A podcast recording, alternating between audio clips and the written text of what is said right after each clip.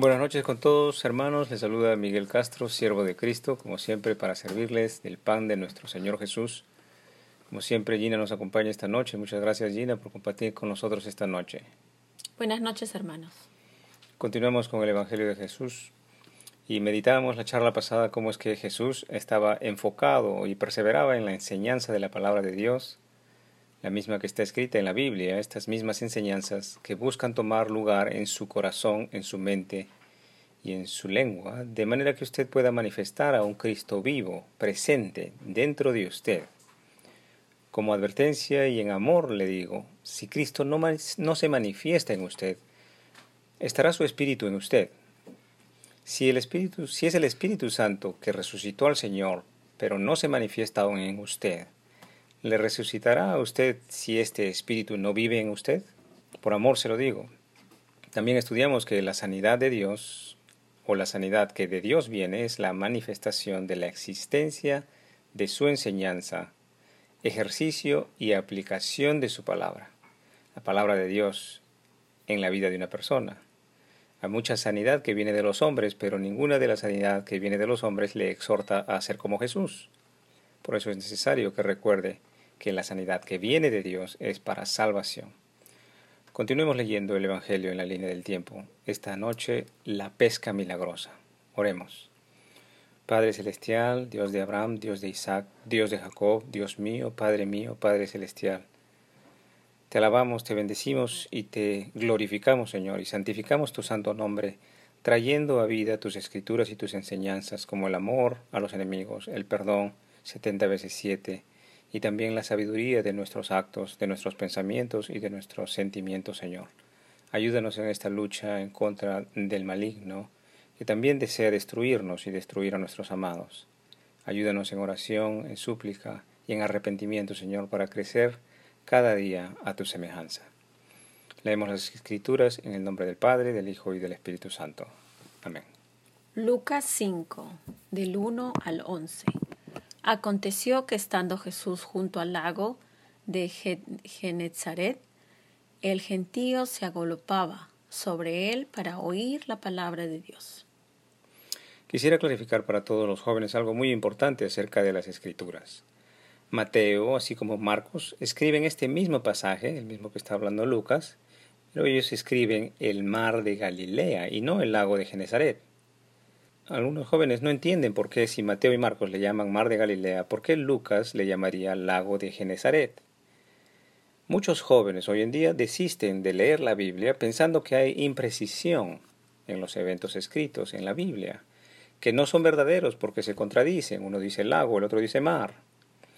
Pero déjeme advertirle que si leemos la Biblia sin creer en Dios, los hombres encontrarán argumentos que quieran alejarse de Dios, para alejarse de Dios. Pero si leemos la Biblia con fe, encontraremos con la ayuda de Dios y la oración que la Escritura tiene un valor incalculable a la luz del Espíritu Santo y nunca se contradice. Repito, las Sagradas Escrituras, las Sagradas Escrituras a la luz del Espíritu Santo, nunca se contradicen.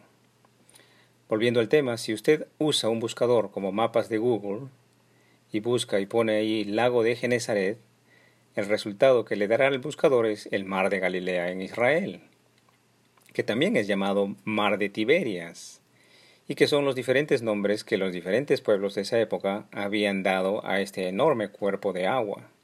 Meditemos acerca de esto que yo le llamaría una de las primeras misas, una de las primeras misas o servicios, según sea su casa religiosa. La escritura dice que se agolpaba la, la gente, el gentío, para oír la palabra de Dios. Esto es trascendental en la vida de los seguidores de Jesús. Esto es lo más importante que existe y existirá en la vida de los creyentes. Oír la palabra de Dios. Esto es verdaderamente el servicio. O como un verdadero sacerdote de Dios debe amar a su prójimo enseñando y practicando obviamente la palabra de Dios.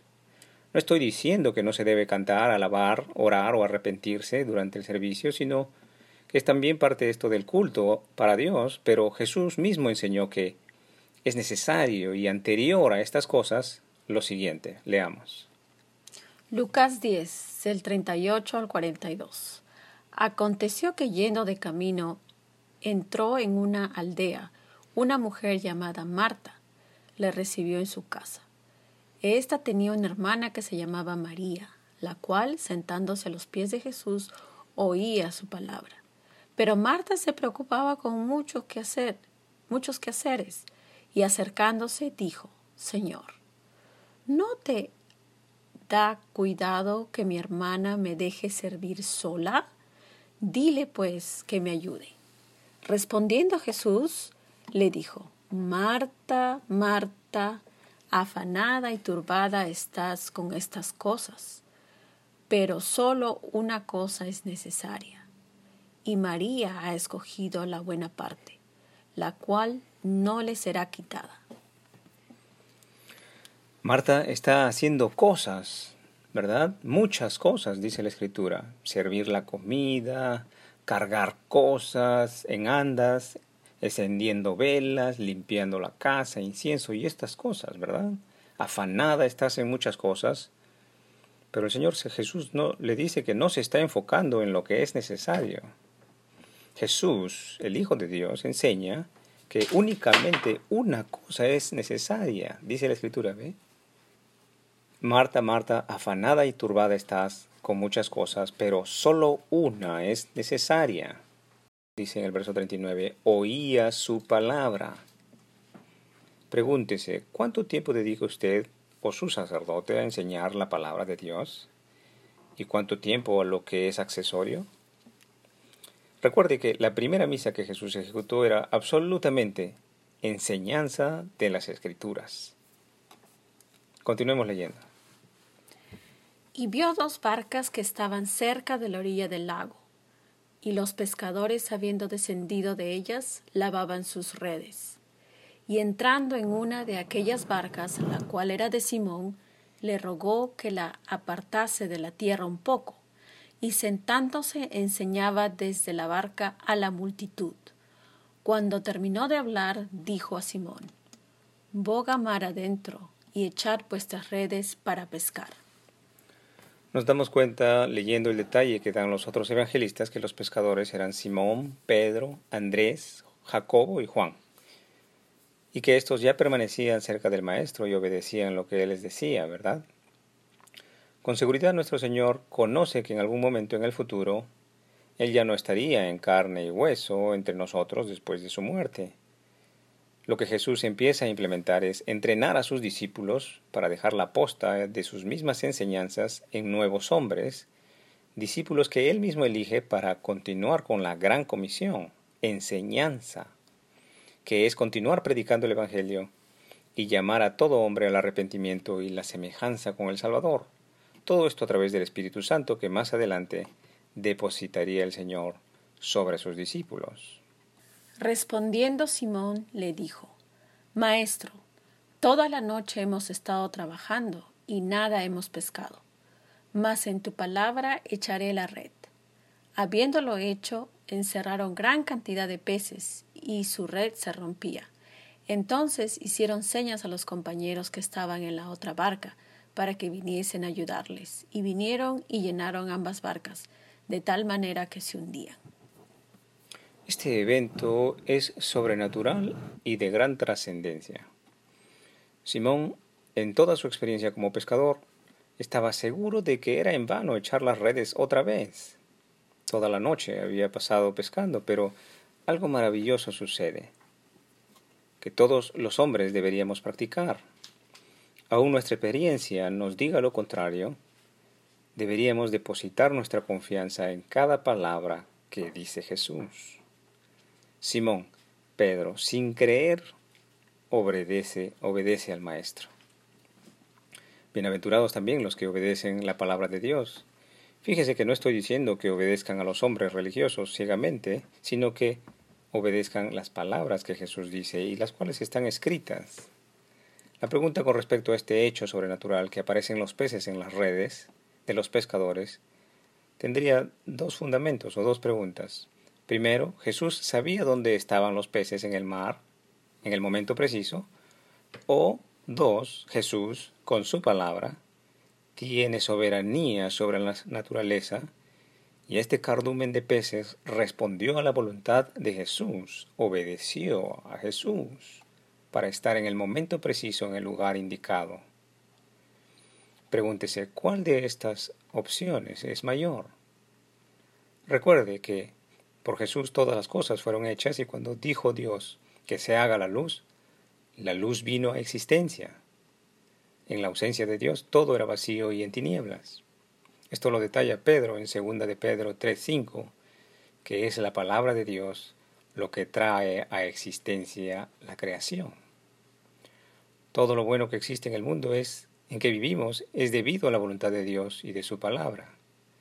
Algo o alguien es bueno porque se asemeja a Dios.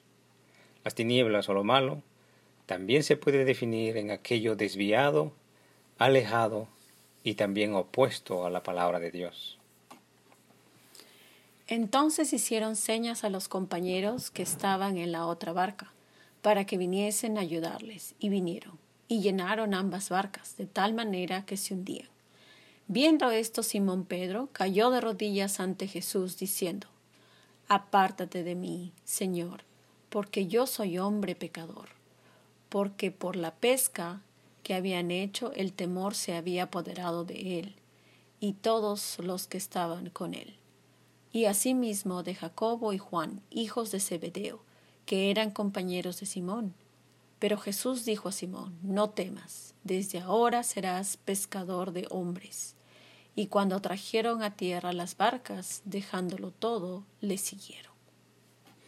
Este evento es maravilloso, el poder sobrenatural de Jesús que se acaba de manifestar delante de Simón, Andrés, Jacobo y Juan, provoca en ellos temor. ¿Alguna vez, por ejemplo, después de ser usted sanado de alguna enfermedad, ha sentido temor de hacer cosas malas antes que antes hacía? Por ejemplo, mentir, chismear, hablar palabras malas, renegar, avaricia, codicia, lujuria.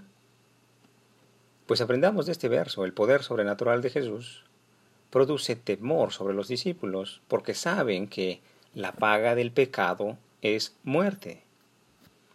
Los pecados son sinónimo de condenación, muerte, sufrimiento, enfermedad de parte del maligno, y Simón Pedro reconoce al juez supremo en Jesús y se arrodilla.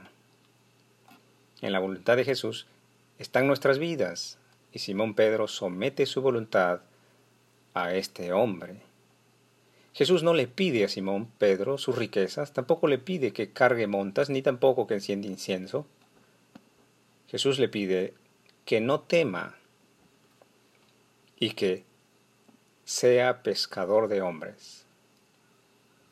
Obviamente, Simón Pedro no sabe cómo pescar hombres aún.